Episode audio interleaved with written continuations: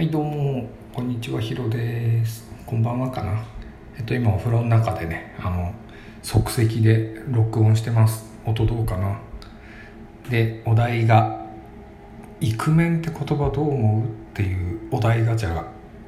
出ました。でイクメンって言ったらね僕は思いっきり取り組んでるお題ですけどイクメンっていう言葉自体はね、えっと、すごく嫌いででイクメンってと男性が育児をすることがめちゃくちゃこう特別みたいな意味でしょ？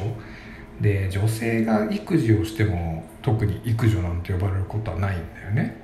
でイクメンアワードとかねあの厚生労働省がそういうなんかこう育児をする男性に賞を与えたりとかね。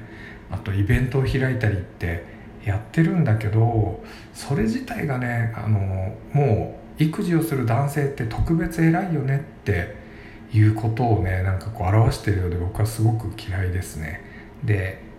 育児自体なんかもう自然にね楽しくやるっていうようなイメージが定着してこないとこう男性のね育児とか家事に対する自然な参加っていうのはなかなかできないんじゃないかなっていうふうに体感としてはね思ってます。だからこの言葉自体やっぱりね特別視するっていうようなことにつながっちゃう言葉を作るのは良くないんじゃないかなって思うんですよね。ただこれって僕もいろいろなねあのつてからいろんな方とお話ししてあのやっぱりねまずは男性に育児に興味を持ってもらうっていう大きな第一歩を踏み出すためには何かしらこうインパクトのある言葉をつけないとあの一歩目が進まないっていう大きな問題もね同時にあるんですよ。でそうするとじゃあイクメンっていうものにみんなでなろうって具体的な目標が定まると大きな第一歩が踏み出しやすい。あの何何をすればいいのか分かんないって人に対してじゃあまずイクメンになろうよっていうことで何かこうね視界が開けたような形になるっていうのはこれよくあることであの